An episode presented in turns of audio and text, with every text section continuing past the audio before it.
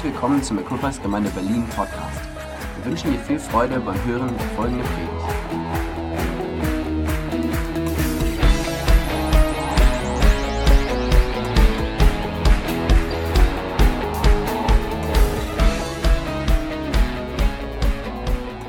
Ich glaube, dass Gott etwas für uns hat. Glaubst du das auch?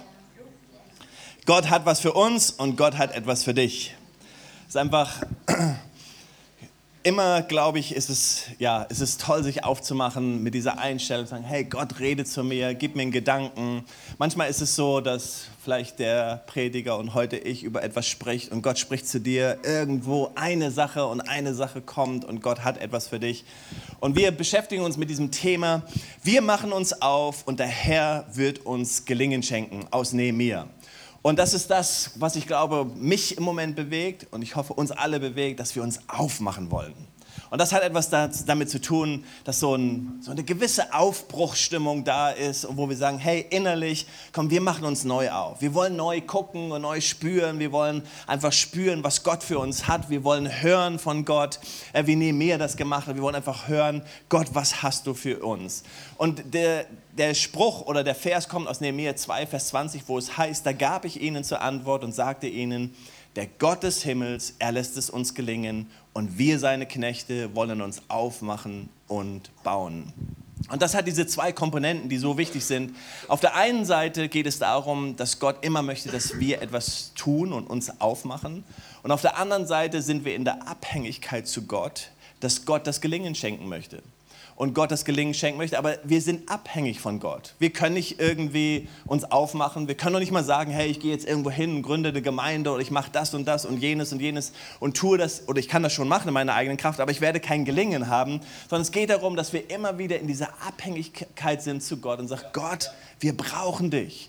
Und das hat etwas mit Gnade zu tun, dass wir sagen, Gott, ich, das kann ich tun, das kann ich investieren. Aber am Ende des Tages machen wir uns abhängig von Gott und sagen, Gott, ich brauche dein Gelingen, ich brauche dein Eingreifen.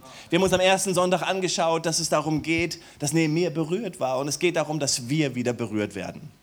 Und das vorweggestellt, wenn ich über das Thema predige, dann ist es meine Reise, über die ich predige und etwas, was Gott in meinem Leben tut. Und ich glaube, es hat damit angefangen, dass ich zu Gott gesagt habe, diese Predigserie ist da entstanden ähm, im, im März, März, April, Mai, in diesen Monaten, wo ich, wo ich gesagt habe, Gott, ich brauche, ich brauche dein Reden.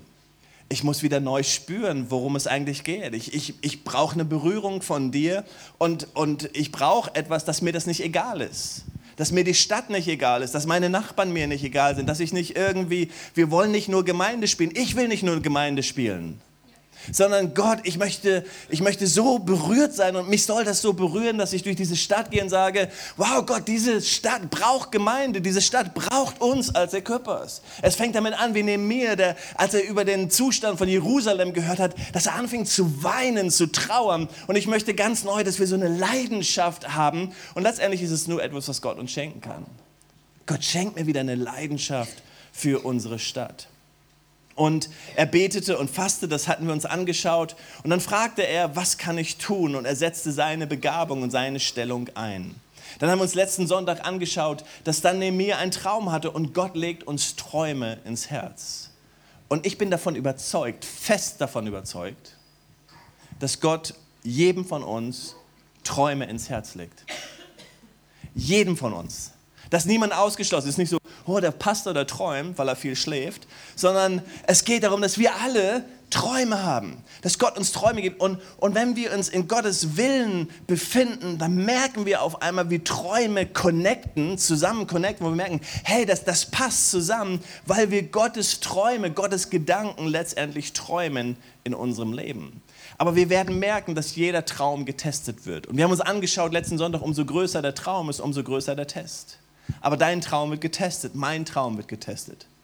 Manchmal fragt man sich, wann hört es auf? Es ist der, der, Test der Ablehnung, der Test der Versuchung, Isolation, Vergeltung. Wir haben uns das alles angeschaut letzten Sonntag. Wenn du möchtest, kannst du es auf, ähm, auf äh, online nachhören und einfach da nochmal hinein, hineinhören. Und wir haben uns angeschaut, dass wenn Gott einen Traum gibt, dann gibt er auch eine Strategie, dann gibt er einen Plan. Heute möchte ich ein Stück weitergehen Und wir haben über diese Mauern gesprochen. Und letztendlich geht es darum, nicht Mauern hochzubauen, die uns abgrenzen, sondern es geht darum, dass wir Mauern bauen, die uns schützen. Es geht darum, dass wir Stabilität in unser Leben bekommen. Das gilt immer für uns als Gemeinde, aber es gilt auch für uns ganz persönlich. Nicht Mauern der Abgrenzung, sondern hier geht es um Schutz. Und wir springen mal rein in Nehemiah 8. Wir haben uns ja angeschaut, dass es in diesem ganzen Buch darum geht, dass, die, dass Jerusalem wieder aufgebaut wird, die Mauern von Jerusalem. Aber es ging nicht nur um die Mauern von der Stadt, sondern es ging dann auch um den Tempel, der Tempel, der wieder aufgebaut wird. Und wenn wir dann Jahre später uns anschauen, wie Jesus nach Jerusalem gekommen ist und der Tempel wieder aufgebaut war und dort Leben war, der Messias hineingekommen ist, dann lag es daran, dass Nehemiah diese Stadt wieder aufgebaut hat und den Tempel wieder aufgebaut hat.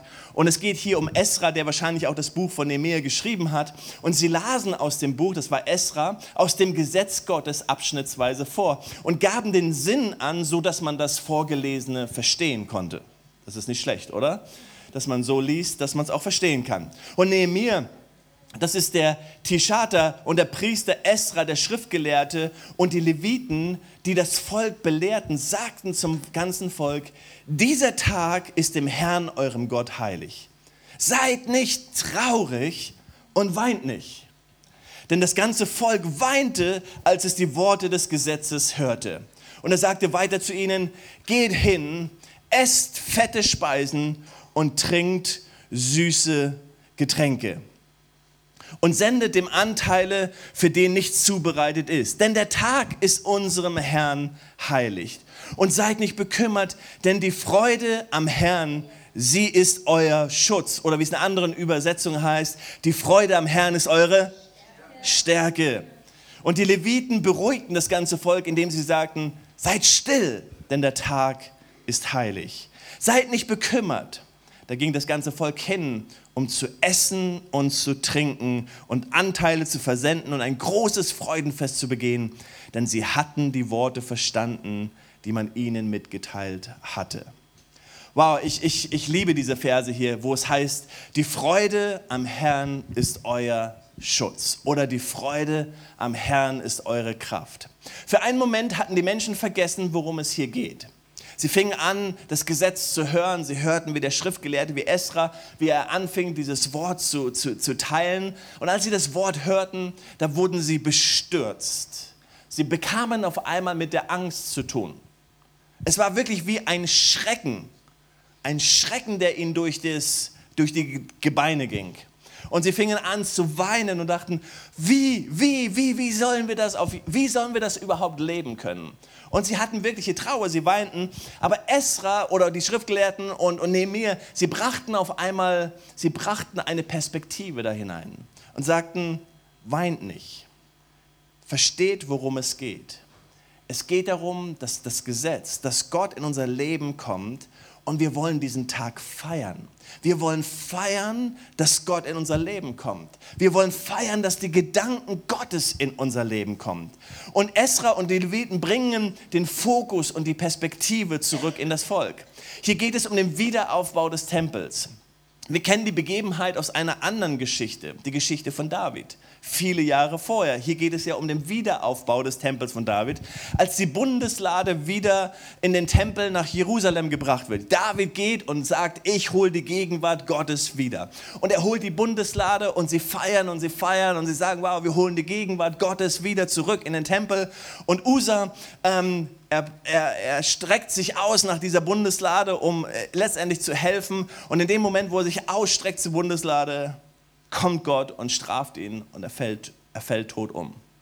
Und David sagt, Schreck, Schreck, Hilfe. Ich liebe die Gegenwart Gottes, aber nicht, nicht zu nah bitte. Das ist mir zu gefährlich. Und er sagt, hey, wir, wir, wir, sie muss ja nicht unbedingt in Jerusalem sein. Vielleicht können wir die Bundeslade an einen anderen Ort bringen. Und er brachte sie an einen anderen Ort. Und dann hörte David, wie das Haus gesegnet wurde, wo die Bundeslade stand. Und er hörte, wie der Segen Gottes da war. Die Gegenwart Gottes war da und, und die Kraft war da. Das Gesetz war ja in der Bundeslade. Irgendwo war es ja ein Ausdruck dessen, der Gegenwart Gottes. Und, und dieses Haus wurde gesegnet. Und David sagte, nee, nee, nee, nee, jetzt hole ich sie doch. Aber seht ihr, diese, seht ihr diese Spannung, die da ist? Auf der einen Seite ist es, wow, wir wollen die Gegenwart Gottes. Wir wollen Gott in unserem Leben haben. Wir wollen das Gesetz Gottes in unserem Leben haben. Und auf der anderen Seite denken, wow, das bringt aber auch irgendwie eine Furcht. Das bringt irgendwie so, wow, dass, dass Gott, die, die, die Kraft Gottes da ist. Will ich diese, diese Kraft, diese Autorität, will ich sie wirklich so dicht in meinem Leben haben? Oder möchte ich so ein bisschen, so ein bisschen Abstand? So dass es mir nicht wehtut. In 2 Samuel 6, lass uns das mal lesen und da hineinspringen. Und David fürchtete sich an diesem Tag vor dem Herrn, als Usa und, und er sagte, wie soll ich die Lade des Herrn, wie soll die Lade des Herrn zu mir kommen? Und David wollte die Lade des Herrn nicht zu sich in die Stadt Davids bringen lassen. Und David ließ sie beiseite schaffen in das Haus Obed-Edoms, des Gatiters. Und so blieb die Lade des Herrn drei Monate im Haus ähm, Obed-Edoms. Und der Herr segnete Obed-Edom und sein ganzes Haus. Und dem König David wurde berichtet, der Herr hat das Haus Obed-Edoms und alles, was ihm gehört, gesegnet. Und die Lade Gottes, um der Lade Gottes willen. Da ging David hin und holte die Lade Gottes. Wie, wie holte er sie? Mit Freuden aus dem Haus Obed-Edoms und die Stadt Davids, in, in die Stadt Davids herauf. Und es geschah, wenn die Träger der Lade des Herrn sechs Schritte gegangen waren, opferte er ein Stier und ein stellt euch das vor, sechs Schritte und dann einen Stier zu opfern und ein Mastkalb. Und tanzte mit aller Kraft vor dem Herrn. Und David war mit seinem leinen Ephod gegürtet. So brachte David die ganze Haus, äh, so brachte David und das ganze Haus Israels die Lade des Herrn hinauf mit Jauchzend und mit Hörnerschall. Und es geschah, als die Lade des Herrn in die Stadt Davids kam, schaute Michael, die Tochter Sauls, aus dem Fenster. Als sie nun den König David vor dem Herrn hüpfen und tanzen sah, da verachtete sie ihn in ihrem Herzen. Die Freude am Herrn ist unsere Kraft. David wusste es, dass die Gegenwart Gottes zurückzuholen, es war ihm auf einmal eine Freude. Mit Freuden ging er hin und holte die Gegenwart Gottes zurück. Wir haben darüber gesprochen, wenn wir darüber denken, Mauern in unserem Leben. Wir können über Mauern im Gemeindeleben sprechen und mir fällt vieles ein. Ich habe die letzten zwei Sonntage darüber gesprochen, was ich sagen, hey, hier ist eine Mauer eingeschützt, wir wieder aufbauen. Ich habe mein Leben betrachtet und gesagt, Jürgen, welche Mauern in deinem Leben, in deinem persönlichen Leben würdest du sagen, sind eingestürzt? Oder musst du wieder aufbauen, musst du wieder, musst du wieder investieren, dass die Mauer feststeht? Und eine der wichtigen Mauern, glaube ich, so im Englischen sagt man essential, so, so notwendig, so grundlegend, so, so wichtig ist die Freude am Herrn. Wenn wir das lesen, wenn das Gesetz gekommen ist, wenn David die Lade holt, letztendlich geht es darum, dass Menschen sich gefreut haben, gesagt, wow, die Freude am Herrn ist unsere Kraft. Die Propheten oder die, die Schriftgelehrten, die gesagt haben, hey Volker, versteht das, es geht nicht nur um das Gesetz, es geht nicht nur um Regeln, sondern es geht darum, dass die Freude zurückkommt, die Freude an Gott, die Freude, den Weg Gottes zu gehen, dass Gottes Gegenwart da ist. Hey, die Freude am Herrn ist unsere Kraft. Hey, das, was uns ausmachen soll als Equippers, aber man könnte sagen, das, das ist Blödsinn als Körpers. Das, was uns ausmachen soll als Nachfolger Jesu, das, was uns ausmachen soll als Jünger Jesu, ist, dass die Freude am Herrn unsere Kraft ist. Hey, unser Christsein ist nicht so, ah, das Christsein ist so anstrengend, man muss dienen. Man muss, ja, man kann manchmal gucken und dann schaut man auf das Gesetz und denkt, wow, das ist alles irgendwie schwierig nachzufolgen. Oder man kann sagen, hey, ich will den richtigen Fokus haben. Wenn ich den richtigen Fokus habe und Gott in mein Leben einlade und die Gegenwart Gottes in mein Leben einlade, dann ist da Freude, dann ist da Kraft, dann ist da Leben. Die Freude am Herrn ist meine Kraft.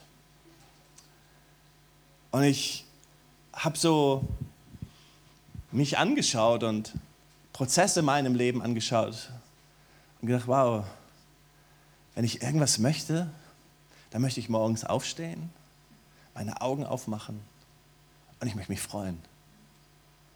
Wie Jesus das sagt, das, worüber wir uns freuen sollen, ist, dass unser Name steht im Buch des Lebens. Die Freude am Herrn. Ich bin errettet. Ich darf Gott dienen. Ich darf hier sein in einem Land, und frei Gott anbeten. Ich darf weiter erzählen von Jesus. Ich darf zu meinen Nachbarn gehen und sagen, hey, ich glaube an einen Gott, der, in deinem Leben einen Unterschied machen kann. Hey, wir sind, wir, haben, wir sind so privilegiert. Wir leben in einem Land, wo es uns so gut geht. Hey, wir, wir haben Grund, uns zu freuen. Und selbst wenn wir in einem Land leben würden, wo es uns nicht so gut geht, haben wir immer noch Grund, uns zu freuen, weil wir die Freude am Herrn unsere Kraft ist, weil Gott unsere Kraft ist. Komm on, und wir wollen diese Mauern wieder aufbauen in, in unserem persönlichen Leben. Das geht darum, wenn wir sonntags in den Gottesdienst gehen und auch wenn wir denken, Mann, das ist so warm hier und das ist ist so anstrengend. Und trotzdem, hey, die Freude am Herrn ist unsere Kraft. Die Freude am Herrn, das, was Gott für uns ist, das, was Gott in unserem Leben getan hat. Wenn wir in das Buch Esra springen, das Buch Esra ist vor dem Buch Nehemiah und beschreibt letztendlich aus der Sicht von Esra heraus, was dort in der Stadt geschieht ähm, dann sehen wir, dass es dort um den Wiederaufbau des, mehr vielleicht nicht nur um die Stadt, sondern den Wiederaufbau des Tempels geht. Und in Esra ähm, dritten Kapitel im Vers 10 lesen wir, so legten die Bauleute die Grundmauern zum Tempel des Herrn. Dabei ließ man die Priester in ihrer Amtskleidung antreten mit Trompeten und die Leviten, die Söhne Asafs, mit Zimbeln dem Herrn zu loben nach den Anweisungen Davids des Königs Israel. Und sie stimmten einen Wechselgesang an mit Lob und Preis Lobpreis. Daher kommt das Wort Lobpreis. Und vor dem Herrn. Denn es ist gut, denn seine Gnade wird ewig, ewig über Israel. Und das ganze Volk jauchze mit gewaltigem Jauchzen beim Lob des Herrn wegen der Grundsteinlegung zum Haus des Herrn. Seht ihr, was hier für eine Freude war? Das war trainiert, die hatten Wechselgesang, da war eine Lobpreisgruppe, die wussten genau, was sie tun. Ähm, das war einstudiert und sie priesen Gott und da waren die, Trompe die, die, die, die Trompete geblasen haben. Und, und wenn ihr lest über Davids... Ähm, über Davids Tempel, wie viele Musiker und wie viele Leute er angestellt hatte, um da Lärm zu machen, nein, Lobpreis zu machen und Krach zu machen, das ist unglaublich. David hatte diese Vision von, von Lobpreis und von Musik und von alledem. Und hier sehen wir, es fängt an und da war eine riesige Freude. Und da, da, da war nicht so, oh, und sie freuten sich. Nee, da war ein Jauchzen. Was ist wie würden wir das heute sagen? So, juhu, ja, das ist das christliche Jauchzen. Aber das Come on, das ist Freude, ausgelassene Freude, oder? Jauchzen, das ist einfach Come on, da, da freut man sich, da jubelt man, da ist man dabei. Und dann lesen wir weiter, Vers 12. Viele aber von den Priestern und den Leviten und den Familienoberhäuptern, den Alten, die das erste Haus gesehen hatten, weinten, während man vor ihren Augen den Grundstein zu diesem Haus legte mit lauter Stimme. Viele erhoben aber die Stimme mit freudigem Jauchzen, so dass niemand vom Volk vor der Stimme des freudigen Jauchzens die Stimme des Weinens im Volk erkennen konnte.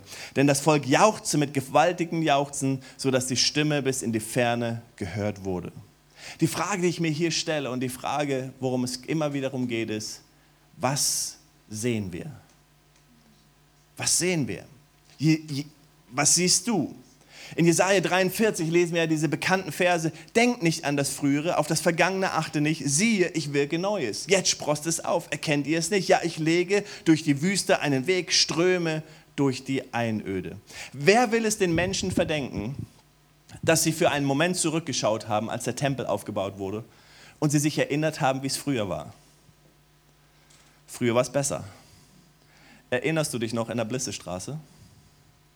Erinnerst du dich noch früher?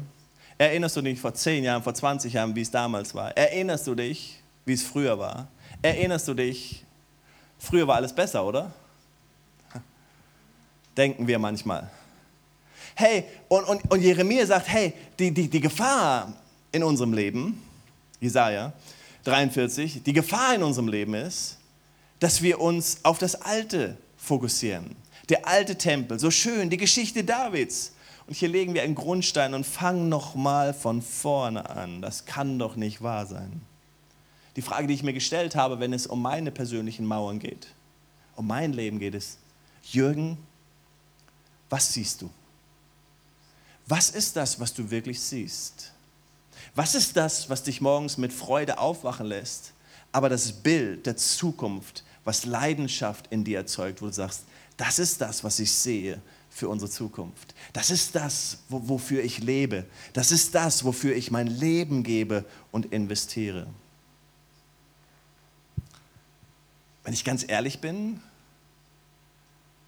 habe ich oft gedacht, in der Blissestraße, das war gar nicht so schlecht. Und dann habe ich gedacht, hey, was wir brauchen, ist eine neue Blissestraße. Wir brauchen einfach eine neue Blissestraße. Bisschen billiger und ein bisschen größer, aber eine Blissestraße. Für die, die es nicht wissen, Blissestraße ist die Adresse, wo wir vorher zu Hause waren. Und ich habe so gedacht, was wir brauchen, ist eine neue Blissestraße. Und dann spürte ich, wie Gott sagt, Jürgen, du schaust zurück und willst eigentlich nur das, was vorher da war. Aber das ist nicht das, was ich will. Sondern ich möchte, achte nicht auf das Vergangene, schau nicht zurück, siehe, ich wirke Neues. Wann sagt er es? In der Wüste. Da war nichts zu sehen. Siehe, ich wirke Neues. Seht ihr es? Es sprost auf. Und der Prophet sagt, wo? Sagt, im Glauben nimm's. Größer, billiger, aber Gott sagt, nee, ich will euch neue Wege führen. Mose wird herausgefordert, mit seinem Stab auf den Fels zu schlagen, als das Volk Wasser braucht. Und Mose schlägt mit seinem Fels auf den, Stab, auf den Fels und das Wasser kommt. Beim zweiten Mal, was habe ich gesagt? Mit dem, mit, dem, mit dem Stab auf den Fels schlägt er. Beim zweiten Mal sagt Gott zu ihm, diesmal gehen wir einen anderen Weg, einen neuen Weg. Diesmal möchte ich, dass du zu dem Fels sprichst. Und Mose war nicht bereit, einen neuen Weg zu gehen. Und die, die, so wie Mose auch war, wie wir ihn ja wahrnehmen, und er nimmt auch beim zweiten Mal den Stab und schlägt auf den Fels. Und das Wasser kommt, weil Gott mit ihm war und auch treu war. Aber das hat ihn verhindert, in das verheißene Land zu kommen, weil Mose nicht bereit war, einen neuen Weg zu gehen. Ich habe gesagt, Gott, ich will bereit sein, einen neuen Weg zu gehen. Ich will nicht festhalten an meinem alten Bild. Ich will nicht festhalten an dem vorigen, an dem vorherigen Tempel. Ich will nicht festhalten an der Vergangenheit, sondern Gott, ich möchte sagen, was hast du für mich in Zukunft, für mein persönliches Leben zuallererst, für uns als Familie, für uns als Ehe, aber auch für uns als Gemeinde. Jesus spricht zu den Jüngern und sagt, hey, werft das Netz auf die andere Seite aus auf die verkehrte Seite, da wo man nicht fischt normalerweise. Aber sagt, werft das Netz auf die andere Seite aus. Wie wäre es, wenn Gott uns herausfordert, die Netze auszuwerfen auf die andere Seite? Ich glaube, dass Gott uns führen möchte, leiten möchte und uns hineinnehmen möchte in eine Entwicklung, in eine Entwicklung als Gemeinde. Das, was mich abhält von meiner Zukunft, die Gott für mich hat, ein Satz, den ich gehört habe und ich liebe diesen Satz und ich habe ihn mir fest in mein Herz geschrieben, ist oft nicht das, was ich nicht weiß, sondern das, was mich abhält von meiner Zukunft, ist das, was ich weiß, wo ich denke, ich kenne den Weg.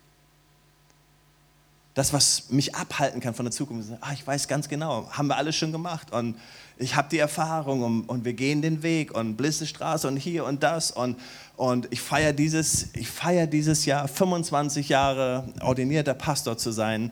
Ähm, und man kann dann nach 25 Jahren irgendwo manchmal in so einen Automatik-Mode gehen und einfach sagen, haben wir schon gemacht, habe ich schon. Und zu sagen, nee, es ist alles neu. Nichts ist so, wie es vorher war. Nicht das, was ich nicht weiß, hält mich ab, sondern das, was ich meine, vielleicht zu wissen.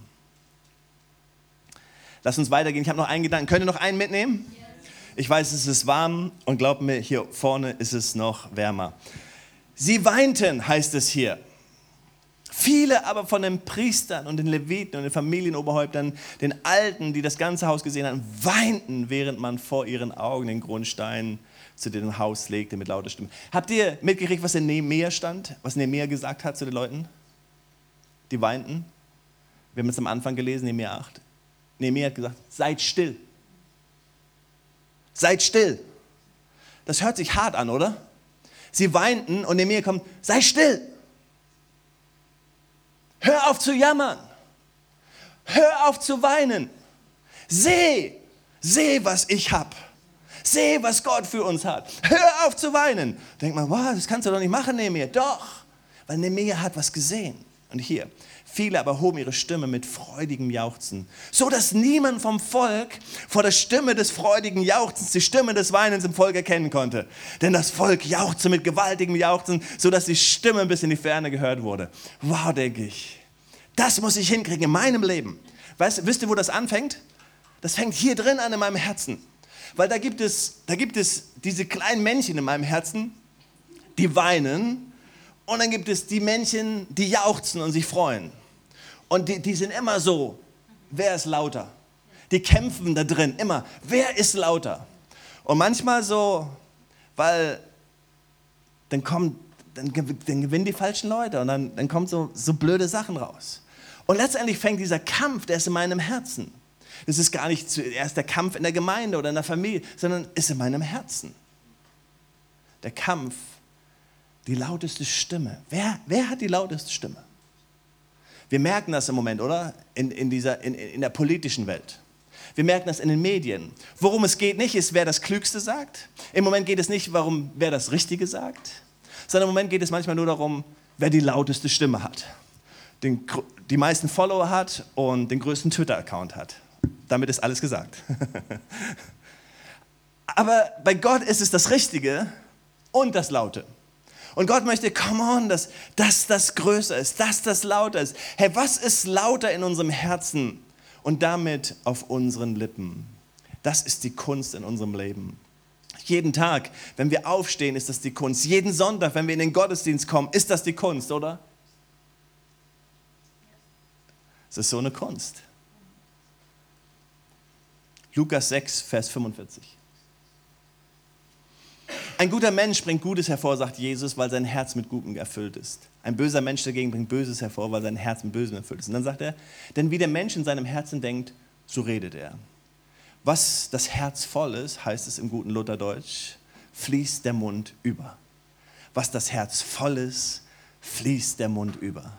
Hey, letztendlich geht es darum, hey, lasst uns unsere Herzen füllen mit dem Bild, mit dem Traum, den Gott von, für unser Leben hat. Es fängt damit an, dass wir Freude ganz neu in unserem Leben einnehmen. Dass wir sagen, Gott, worum es geht, ich will mich freuen in dir. Die Freude am Herrn ist unsere Kraft. Und damit fängt alles an. Die Freude am Herrn. Es ist nicht die Freude an der Gemeinde, es ist nicht die Freude am Dienen, es ist nicht die Freude, es ist die Freude am Herrn. Es ist die Freude in der Rettung. Es ist die Freude an Jesus. Es ist die Freude in unserer Beziehung. Es ist die Freude in unserer Gemeinschaft mit Gott. Es ist die Freude am Herrn, die unsere Kraft ist. Und dann fängt es damit an, wenn die Freude da ist, dass wir anfangen, ganz neu zu sehen und zu träumen. Ich kann wieder träumen, ich sehe was. Ich sehe das, wie es im Jesaja 43 heißt. Ich fange an, das zu sehen, was Gott für mich hat und ich fange an zu proklamieren. Und dann drittens, ich fange an, das richtige Lied in meinem Herzen anzustimmen. Ich möchte dich ermutigen. Egal in welcher Phase du in deinem Leben bist. Vielleicht gehst du Schwierigkeiten durch. Vielleicht sind es familiäre Schwierigkeiten. Vielleicht sind es Schwierigkeiten finanzieller Art. Vielleicht ist es auf, auf deinem Arbeitsplatz. Vielleicht ist es im Dienst. Vielleicht ist es egal, was es ist. Es geht darum, dass wir anfangen, das richtige Lied in unserem Herzen anzustimmen. Und einfach zu sagen, Gott, ich fange an, dich zu, ich fange an zu jubeln. Ich fange an, mich zu freuen. Manchmal haben wir ja so Bilder gemalt, ne? als wir über Dienst gesprochen haben, haben wir gemalt. Wie würde diese Welt aussehen, die Gemeinde Jesu aussehen, wenn alle sich zur Verfügung stellen würden und sagen würden, ich bin bereit, Gott zu dienen. Man hat gesagt, wenn alle Christen bereit wären, 10% ihres Einkommens zu geben, hätten wir keine Armut in dieser Welt und wir könnten alle Armut ähm, sättigen. Das wäre doch großartig. Aber ich stelle mir vor, was wäre, wenn alle Christen freudige Christen wären? Stellt euch vor. Wenn alle Christen freudige Christen werden. Damit könnten wir doch anfangen, oder? Das kostet erstmal kein Geld, sondern es geht nur darum, anzunehmen, was Jesus für uns getan hat. Stellt euch vor, alle Christen in Deutschland, alle Christen überall fangen an, mit einem Smile, mit einem Jauchzen aufzustehen, durch diese Tage zu gehen, durch unsere Stadt zu gehen. Und wir sagen vielleicht, ja, wir haben nicht so viele Christen, in, in Berlin ist nur ein Prozent. Aber stellt euch vor, ein Prozent, jeder hundertste Mensch, den wir treffen, ist einfach so ein Mensch, der einfach so, wow. Und jede hunderte Bedienung im Restaurant ist nicht so eine Berliner Bedienung, sondern jemand, der lächelt und sich freut und ein Bankangestellter, der zu kommen mit einem Jauchzen und ein Busfahrer, der dich begrüßt und sagt, toll, dass du da bist und mit mir Bus fährst. Und oh, davon träumen wir, oder? Hey, wie wäre es, wenn wir den Anfang machen? Wie wäre es, wenn das hier der Anfang ist? Und wir sagen, hier ist so ein Ort. Hier können wir es machen. Hier können wir uns entscheiden, wir freuen uns. Wollen wir eine andere Location? Ja. Wollen wir eine Klimaanlage? Ja, ganz sicher. Wollen wir gewisse andere Dinge? Ganz sicher. Wir, das sind so viele Dinge. Aber lasst uns auf das schauen.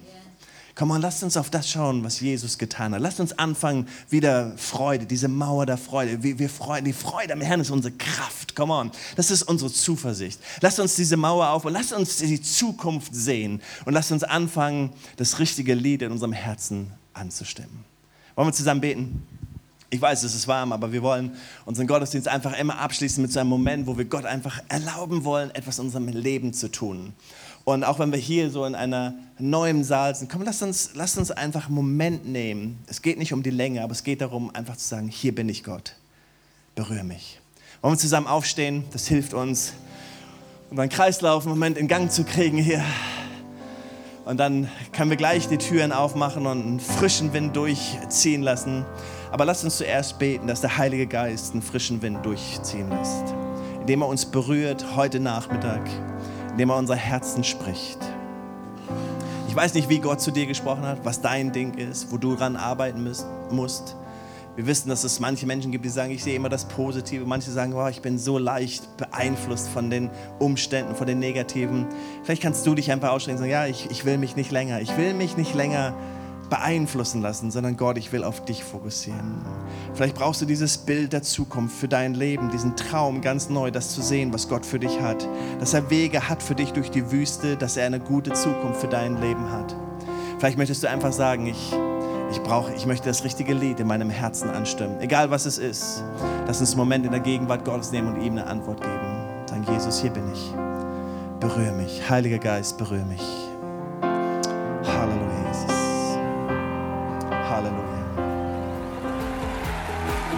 Weitere Informationen findest du auf www.equippers.de oder auf Facebook Equippers Church Berlin.